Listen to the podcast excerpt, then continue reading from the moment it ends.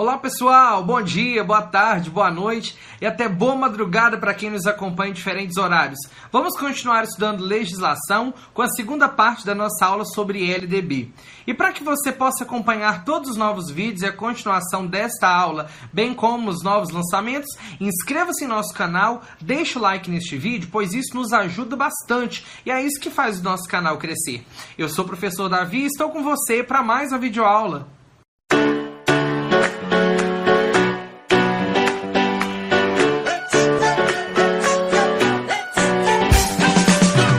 Hoje vamos continuar estudando legislação, estudando a LDB e os artigos é, seguintes àqueles que nós já estudamos na aula anterior.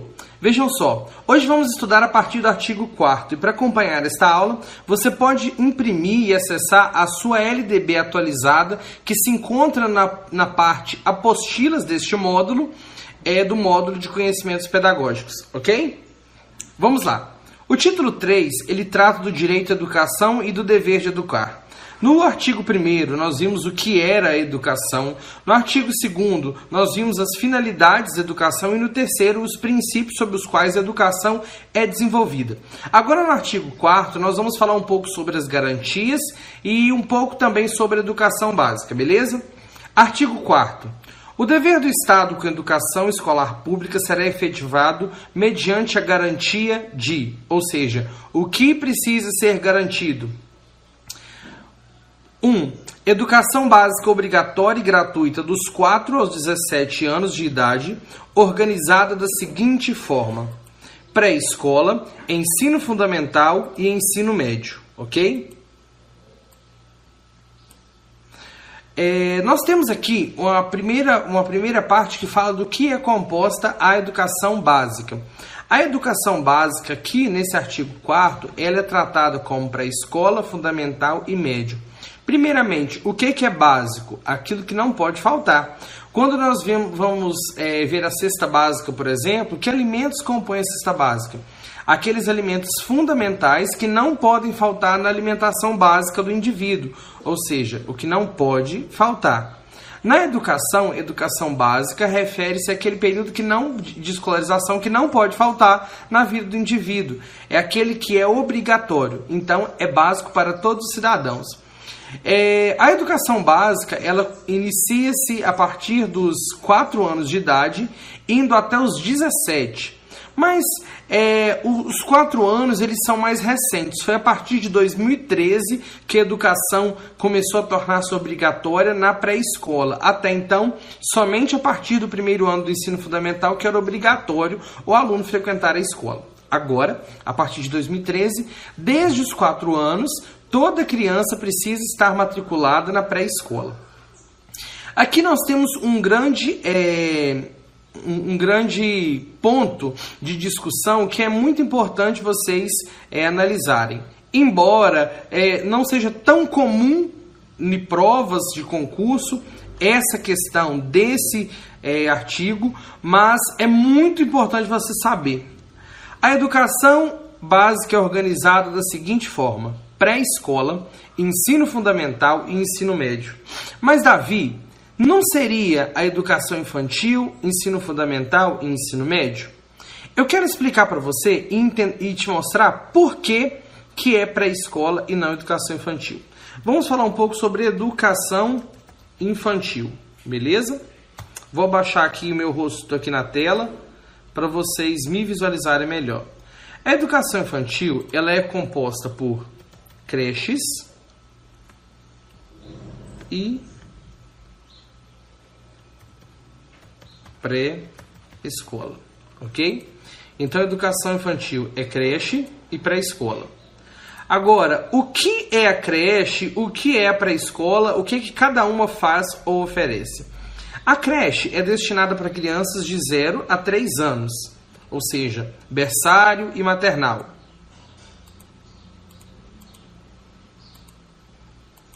E a pré-escola? A que crianças a pré-escola se destina? A pré-escola é para crianças de 4 a 5 anos. Então, vejam só.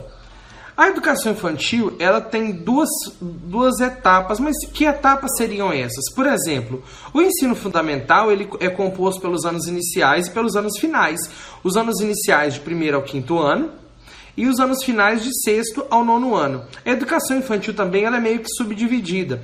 A 0 a 3 anos, que é oferecida em creches, e 4 a 5 anos, que é oferecida em pré-escolas, o prézinho. Então, a obrigatoriedade do, do da educação infantil, ela não é estendida a toda a educação infantil. Olha só, educação básica obrigatória e gratuita dos 4 anos. Opa, eu errei aqui. A partir dos 4 anos.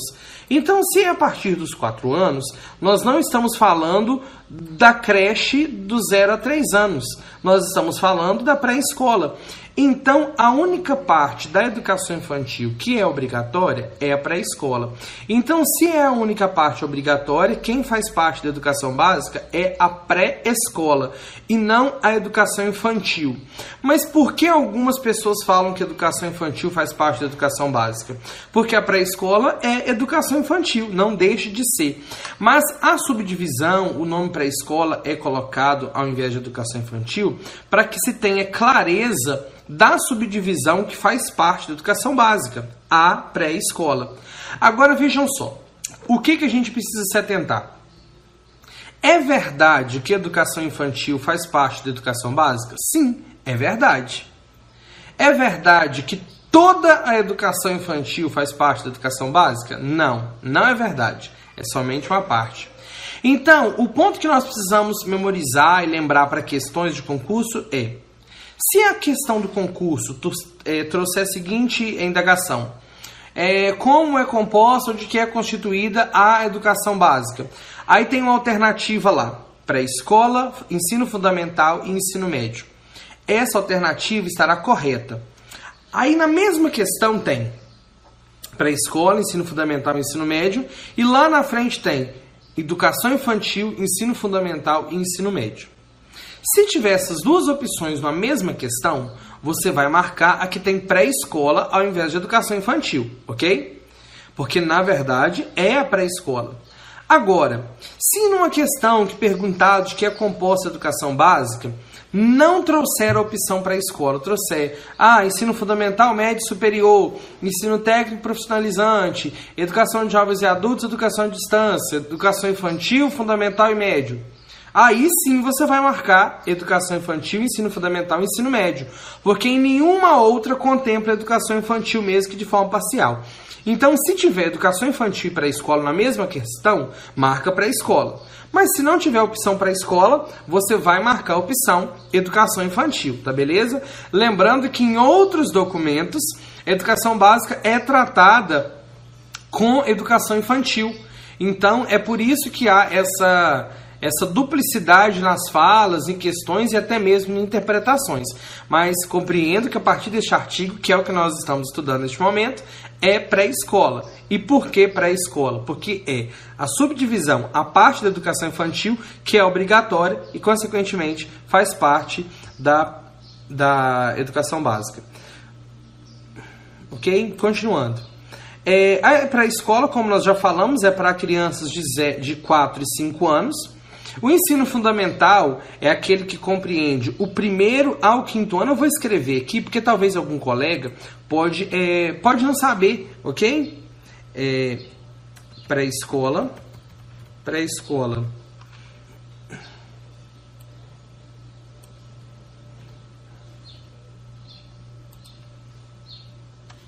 Ups. Vou colocar aqui de novo. Pré-escola.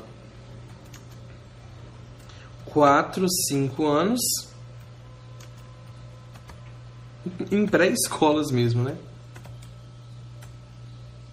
Agora vamos para o próximo. Ensino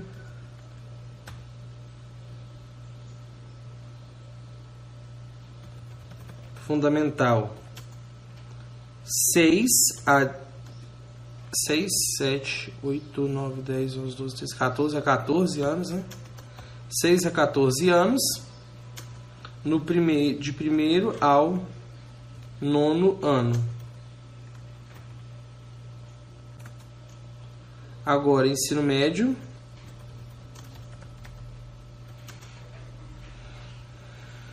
Quinze a dezessete anos, primeira a terceira série do EM. Nossa, Davi, série, primeira e terceira série, o que, que é isso? Vejam só. É, nós temos agora uma mudança na nomenclatura. Antigamente, falávamos que quando ia para o ensino médio, ia para o primeiro ano do ensino médio, segundo ano do ensino médio, terceiro ano do ensino médio. Porém, quando o ensino fundamental de nove anos é, passou a ser tratado em anos ao invés de séries, é, era preciso ter uma, uma atenção porque existiam escolas que ofereciam anos iniciais, oferecem não, anos iniciais do ensino fundamental e ensino médio. Aí eu falo assim, coordenadora, dá um pulo lá no terceiro ano. Aí qual é o terceiro ano? Do ensino fundamental ou médio? Ah, vamos para o conselho de classe do segundo ano. Mas que segundo ano? Do ensino fundamental ou do médio? E o primeiro ano do fundamental médio? Então, é, eu também nem sei se é esse exatamente o motivo, mas eu acredito que seja pra, por isso que a partir daí o ensino médio agora está sendo adotado como série. Primeira série do ensino médio, segunda série do ensino médio e terceira série. Tá errado falar terceiro ano do ensino médio? Não, não tá errado não. Mas saiba que existe e que hoje, burocraticamente, o ensino médio tem se tratado como série e o fundamental como anos, beleza? Continuando aqui. A educação infantil gratuita às crianças de até 5 anos de idade. Então, uma garantia é oferecer educação infantil gratuita para as crianças de até 5 anos de idade. É obrigatória? Não, aqui está falando só que é gratuita. E aqui engloba de 0 a 5. Engloba a creche, a criança que vai para o berçário, posteriormente a criança que frequenta o maternal. Então, esse, esse, esse tópico aqui aborda a gratuidade e não a obrigatoriedade, tá ok? Continuando. Atendimento educacional especializado gratuito aos educandos com deficiência, transtornos globais do desenvolvimento e altas habilidades ou superdotação. Transversal a todos os níveis, etapas e modalidades, preferencialmente na rede regular de ensino. Então vamos lá. Quem é o atendimento educacional especializado, ele é um, um, um atendimento oferecido para aqueles alunos que possuem algumas limitações na aprendizagem ou na sua condição é, física, de locomoção, de é, condição intelectual, e eles possuem atendimento especializado para poder complementar, para poder auxiliá-los, para completar também o trabalho que é oferecido. Agora vamos analisar. Esse atendimento educacional especializado, ele é gratuito, ele precisa ser oferecido gratuitamente e quem é atendido pelo atendimento educacional especializados, ok? Então vamos lá, vamos falar primeiramente do atendimento educacional especializado e o que que ele é. Primeiramente a gente tem que lembrar que a gente chama de AEE, ok?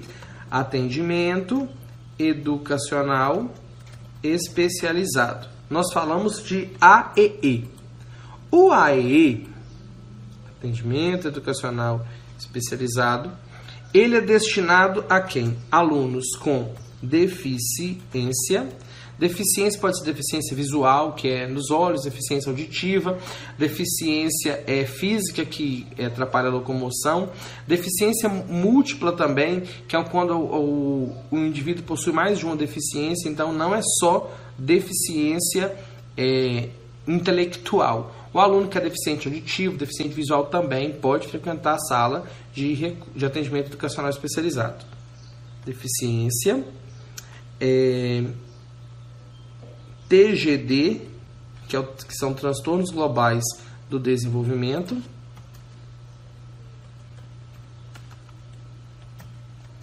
TGD, eu vou escrever TGD para vocês anotarem aí, tá? Para memorizar. Transtornos globais do desenvolvimento altas habilidades ou superdotação. Então, alunos que são superdotados, que demonstram alto nível de, de habilidades ou desenvolvimento em uma área, também podem frequentar é, podem ser atendidos pelo atendimento educacional especializado. Agora vamos fazer algumas é, análises aqui. Os alunos com altas habilidades de superdotação, a, a gente pega menino inteligente. A escola e professores também têm um, um péssimo hábito de querer diagnosticar algumas coisas. Professor tem um hábito de diagnosticar autismo, de diagnosticar superdotação, problemas intelectuais. Faz parte da, da rotina do cotidiano de professores. Não, aquele menino ali, ele parece que tem autismo, ele tem isso. Superdotação e altas habilidades, a gente tem que tomar cuidado. Não quer dizer que o menino é inteligente, que ele é superdotado, de maneira alguma. É, o aluno pode ser muito inteligente, não necessariamente ser superdotado. Superdotação refere-se a um desenvolvimento excepcional em alguma área, que não tem que ser necessariamente linguagem, matemática, pode ser área musical, área artística, área lógica, área espacial, na, em, em alguma área de conhecimento. E e isso é diagnosticado por um especialista e tal, e que ele precisa de um atendimento especializado nessa área para que ele possa desenvolver corretamente as suas potencialidades, ir até onde ele consegue chegar. Então a gente não. Só porque o aluno é bom aluno, inteligente, ah não, esse menino é superdotado. Não, de maneira alguma. Superdotação, altas habilidades são verificados com um profissional específico que vai é, detectar se o aluno possui superdotação ou altas habilidades, ok? É, esse atendimento educacional especializado, nós precisamos atentar para a forma como ele é oferecido. Aí sim a gente vai chegar num ponto que é questão que teve na prova de DT da SEDU e que vai fazer parte de, de, de todas as discussões acerca da educação especial. Esse atendimento ele será oferecido de forma transversal a todos os níveis, etapas e modalidades, preferencialmente na rede regular. Ou seja, ele acontece durante todos os níveis, todas as etapas, todas as modalidades. E ele acontece de forma transversal. Vamos lá, o que é transversal? Já expliquei isso em, outra, em outras aulas. Eu vou pegar aqui algumas retas. Olha, nós temos aqui. Essas retas aqui ó, são paralelas. Elas estão se encontrando? Não. Elas cada um acontece em um momento. Para escola, ensino fundamental, ensino médio. Acontecem separadamente.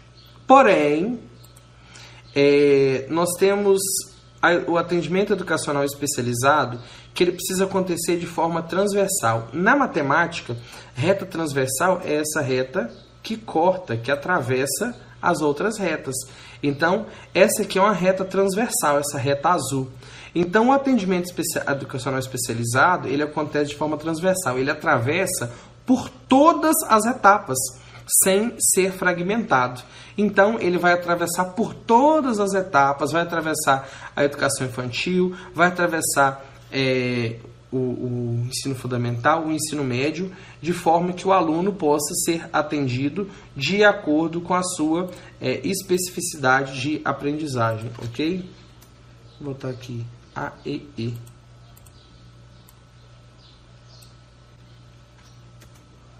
O AEE então acontece de forma transversal, preferencialmente na rede regular de ensino. Por que preferencialmente? Porque nem sempre a rede regular terá condições de oferecer. Se não tiver condições de oferecer, ele talvez possa frequentar a rede privada ou outras redes para ter acesso a esse atendimento educacional especializado de forma gratuita, concedida pelo, pelo Estado, aí é maiúsculo, é, mas a preferência, então tem que tomar cuidado, que não é obrigatoriamente na rede regular de ensino, mas é preferencialmente, ok? Continuando.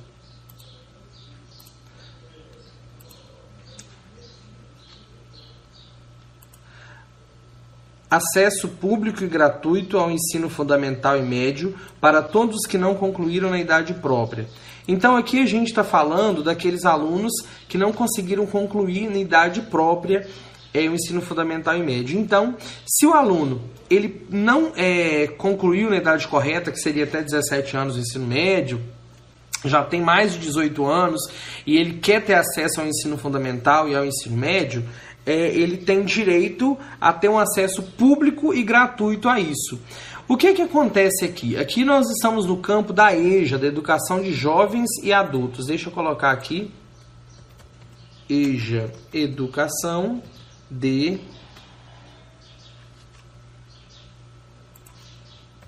jovens e adultos. Beleza, estamos falando da EJA. A educação de jovens e adultos é uma modalidade de ensino e aqui a gente tem é, essa parte destinada, a educação de jovens e adultos é a modalidade de ensino destinada àqueles que não tiveram oportunidade de concluir escolarização na idade correta. Então, o acesso público e gratuito ao fundamental e médio para aqueles que não concluíram na idade correta se dá através da educação de jovens e adultos. Agora, o que, que a gente precisa é observar? A, a escola daqui, ela, a escola da nossa cidade, ela fechou o turno noturno. Ela não tem EJA, não tem, escola, não tem como o aluno frequentar. Vamos lá. É, é possível que o aluno frequente durante o dia. A outra alternativa são os centros é, de educação de jovens e adultos, o CEJA, por exemplo. Eu moro no norte, eu moro em Alto Rio Novo, aqui no norte. Aqui não tem EJA nem ensino regular noturno o, o jovem adulto que não concluiu a escolarização básica na idade correta, por exemplo, da minha cidade, aqui, ele só tem a opção de se matricular no ensino regular de é, matutino ou vespertino. Porém, mas ele não tem garantia ao ensino fundamental e médio, de forma gratuita e pública.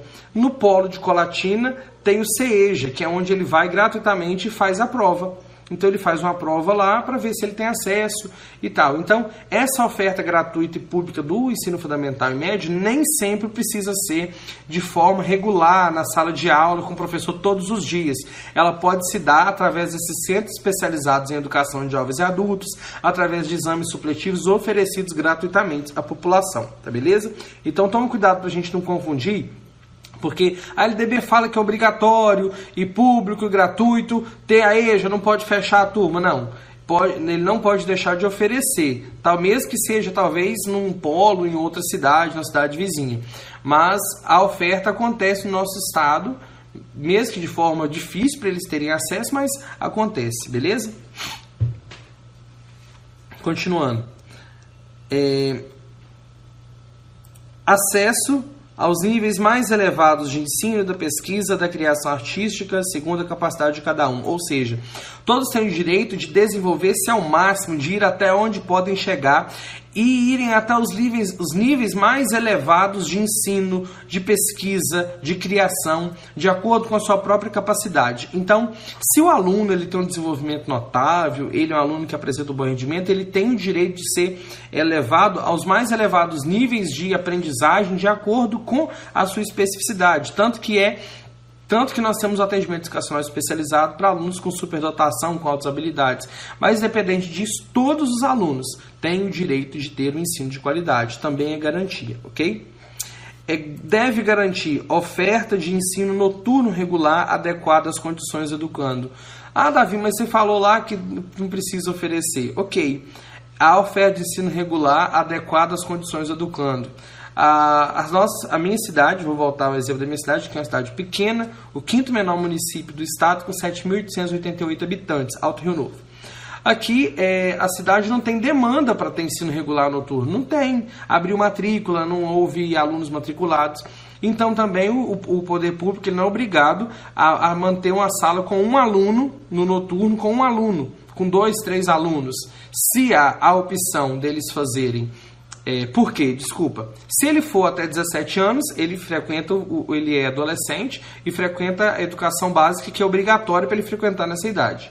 Se já passou do 17, tem 18 ou mais, ele é enquadrado na EJA de jovens e adultos que vai fazer a prova, o provão do Enseja, do CEJA, em algum outro centro. Então, é, o ensino noturno é, ele é necessário, mas se tiver aqui uma demanda de 30, 40 alunos para fazer o, o primeira série do ensino médio, uns 40 para fazer a segunda série, uns 50 para fazer a terceira série do ensino médio, no turno noturno, jovens e adultos é, com mais de 18 anos, é, há, há, haverá abertura de turma, certamente. Mas se não houver demanda também, não há obrigatoriedade de oferta se já foi ofertada essa, essa, essa educação básica na educação básica de 17, até 17 anos e há a opção desses exames supletivos oferecidos pelo Secretaria de Estado da Educação, beleza? Próximo tópico. oferta de educação escolar regular para jovens e adultos, com características e modalidades adequadas às suas necessidades e disponibilidades, garantindo-se aos que forem trabalhadores as condições de acesso e permanência na escola. Novamente, aquilo que eu falei. Os jovens e adultos hoje têm garantido o direito de acesso à educação básica é, de acordo com as suas peculiaridades, as suas necessidades. Mas, novamente, voltamos a falar: se não houver demanda, é, dificilmente será oferecido a classe só para essa turma. Foi montar, foram montados diferentes programas como o Pro Jovem Campo, que até as comunidades rurais assentamentos montarem, montar turmas de, de, educação de jovens e adultos, a escolarização básica de jovens e adultos que, que estão. Então, se às vezes uma escola no município tem educação de jovens e adultos, já é o suficiente para pegar o transporte e chegar lá, ok? Não estou justificando. É, a ação do Estado, a forma como ele oferta, mas eu estou explicando e justificando porque nem sempre fica muito clara a ação da Secretaria de Estado de Educação no nosso Estado ante as garantias que a LDB oferece, que parece que é um pouco dicotômico. Então, assim, é, é, existem brechas para ser oferecida educação para eles. Ah, vai fazer a prova, que vai lá, que ele vai uma vez por mês, uma vez por semana, que seja, na outra cidade e tal, se tem acesso se tem ônibus que vai até lá, mesmo que não seja gratuito, é, eles já se sentem cumprindo o dever, ok? Atendimento ao educando em todas as etapas da educação básica por meio de programas suplementares de material didático escolar, transporte, alimentação e assistência à saúde, ok? Então vamos lá. Em todas as etapas da educação básica, nós temos a infantil aí, é, fundamental e médio, os alunos serão atendidos por meio de programa, programas suplementares. O que, que são suplementares? Então vamos lá, entender a diferença de suplementares e complementares. O que, que são programas complementares? Complementares ele visa a completar algo que ainda não está pronto. Então nós temos uma criança ele já tem, ele tem deficiência de vitamina. Ele tem deficiência. Ele precisava ter tanto de vitamina, mas não tem aquela vitamina, ele vai tomar um complemento. Ele vai complementar, ou seja, vai completar a sua necessidade básica de vitamina. Agora, se o aluno, se a criança, por exemplo, ela já tem a quantidade básica de vitamina, mas poderia ter mais. Então, se ele já tem o que é necessário, mínimo, já tem, já está completo. Agora, o que vai além disso vai suplementar, ou seja, vai ser um suplemento vitamínico. Então, a galera que faz academia, por exemplo, eles, por exemplo, têm a sua proteínas básicas lá, mas eles querem ficar mais fortes, então eles tomam suplemento. Então, o suplementar vem para ir além do que é o básico, tá ok? E, que, e o que seriam esses programas suplementares? Material didático, material didático escolar, transporte, alimentação e assistência à saúde. Esses programas suplementares vêm para completar, além do que é educação básica, porque a criança subentende que ela já tem as suas necessidades básicas atendidas pela família e agora a escola vai ir além. Ela, além de oferecer educação básica, ela vai oferecer material didático, transporte, alimentação e assistência à saúde. Através de que programas, Davi? Quem já assistiu a última aula sabe que programas são esses. É, eu não vou escrever aqui porque eu já falei sobre esses programas e quais são eles, mas vamos lembrar: Programa de Material Didático Escolar, é, PDDE, que envia recurso para comprar, Programa de Dinheiro Direto na Escola, que envia recurso para comprar material, é, PNLD, que envia livro didático, Transporte, através do PNAT, Programa Nacional de Transporte de apoio ao transporte escolar, que envia recursos para as prefeituras e estados é, arcarem com as despesas de aluguel, de contratação de firmas, o caminho da escola, que financia é, e, e, fornece transporte para que as prefeituras é, adquiram e conquistem ônibus, barcos, micro-ônibus, vans, e programas de alimentação, PNAE, Programa Nacional de Alimentação Escolar, que envia recursos para aquisição de merenda, e assistência à saúde. Nós temos alguns programas, por exemplo, como Olhar Brasil, que fornece óculos, é, e outros programas que cuidam da saúde das crianças. A gente tem programas que o dentista vai na escola, leva flúor, é, ensina escovação, são alguns programas de cuidado básico. E além disso, esses programas de assistência à saúde são interligados com o Ministério da Saúde, onde tem os agentes de saúde que visitam as casas, que fazem esse monitoramento para o aluno, beleza? Continuando padrões mínimos de qualidade de ensino definidos com a variedade e quantidade mínimas por aluno de insumos indispensáveis ao desenvolvimento do processo de ensino e aprendizagem. Ou seja, é necessário que hajam padrões mínimos de qualidade definidos e que essa definição esteja relacionada à quantidade mínima de aluno, à quantidade mínima de recursos que são enviados por aluno, a espaço na sala de aula. Então, é comum que as, a, os sistemas de ensino tenham nos seus regimentos, tenham nos seus estatutos, a, tantos alunos por turma. Então, no máximo, 30 alunos, no máximo 25 alunos, no máximo 20 alunos por turma. Há também é, tantos alunos por sala, tantos alunos por metro quadrado, é, quantidade de merenda, é, tem no mínimo tantas calorias, tanto, tantos nutrientes que são oferecidos, a quantidade mínima de merenda que é oferecida por aluno é, tudo que é necessário, a quantidade de papel, a quantidade de didático, tudo isso precisa ser definido, precisa ser organizado para que o aluno tenha o direito garantido de ter acesso a uma sala com a quantidade adequada, com material didático minimamente adequado, com alimentação básica. Então, tudo isso deve estar pré-definido na quantidade mínima para que garanta ao aluno a sua necessidade básica de aprendizagem e padrões mínimos de qualidade de ensino, ok? Continuando. Vaga na escola pública de educação infantil ou de ensino fundamental mais próxima de sua residência a toda criança a partir do dia em que completar 4 anos de idade. Então, fez 4 anos de idade tem o direito de matricular na escola pública mais próxima de sua casa. Então é por isso que as, as escolas são divididas nos bairros de forma que atenda a comunidade daquele bairro. Então a criança fez quatro anos hoje, então a partir de hoje ela tem um direito de vaga na escola pública ou de ensino fundamental mais próxima de sua residência. Então a escola é, daqui, daqui do bairro, não, é, não, a gente não tem vaga. Se não tem vaga, se está atendendo criança de outro bairro, tem que remanejar para a escola do bairro da outra criança. E se não tem vaga de forma alguma, tem que solicitar a ampliação da oferta e tal. É claro que não é tão fácil acontecer como está escrito, né? Mas a criança tem um direito. E a gente já ouviu relatos de de famílias que conseguiram até pré-escola particular. A justiça determinou que a prefeitura pagasse uma pré-escola particular para algumas crianças que não estavam encontrando vaga na, no centro de educação infantil do município, que não tinha como recebê-los. Então, a criança tem essa, esse direito, tem a possibilidade de frequentar a escola pública mais próxima de sua casa no, na educação infantil e ensino fundamental não está aplicando-se ao ensino médio, tá ok? A obrigatoriedade de vaga na escola mais próxima é para as crianças, ou seja, pré-escola, educação infantil e ensino fundamental. Então, pessoal, ensino médio, que já são adolescentes, essa, esse, essa vaga aqui não é garantida para eles em lei, não, tá ok? Só para o ensino, educação infantil e ensino fundamental. Só fazendo essa diferença de fundamental e infantil, eu quero retornar num, parágrafo anterior é, que fala sobre o acesso aos que não tiveram a condição de concluir própria. Vejam só.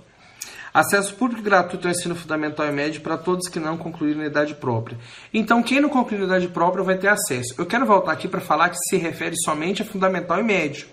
A pessoa faz é, o supletivo, prova de ensino de EJA, frequenta EJA só de ensino fundamental e médio. Não existe EJA para educação infantil. Então, se ele não frequentou para a escola, foi embora, não frequentou nem vai frequentar mais. Essa obrigatoriedade de fornecer ensino público gratuito para pessoas que não concluíram a idade correta se aplica somente ao ensino fundamental e ao ensino médio, tá beleza? Educação infantil não. Porque eu lembro que havia uma questão que incluía educação infantil e era uma pegadinha. Se a pessoa não tivesse ligado aí a, nisso, não conseguiria responder, tá beleza? E no final de setembro de 2018, há pouco tempo, houve um acréscimo de um artigo na LDB. Então é necessário que nós façamos essa, esse, essa leitura e o conheçamos para que não fiquemos é, perdidos ou desatualizados. Esse novo artigo foi incluído pela Lei 13.716 de 2018 e diz o seguinte: ele está dentro do artigo 4 mas é só um acréscimo, um artigo um quarto A, entenderam? Porque está na mesma dinâmica, no mesmo assunto. É assegurado atendimento educacional durante o período de internação ao aluno da educação básica internado para tratamento de saúde em regime hospitalar ou domiciliar por tempo prolongado, conforme dispuser o poder público em regulamento na esfera de sua competência federativa. Ou seja, o aluno que precisar ficar hospitalizado por período prolongado ou que for é, ficar em repouso ou é, afastado da escola por um determinado período, ele tem assegurado um direito de atendimento educacional, mesmo que seja, é, mesmo que seja por um longo tempo, mesmo que não seja por um dia, cinco dias, sete dias, mesmo que seja por um tempo maior, ele tem o direito de atendimento educacional, ok?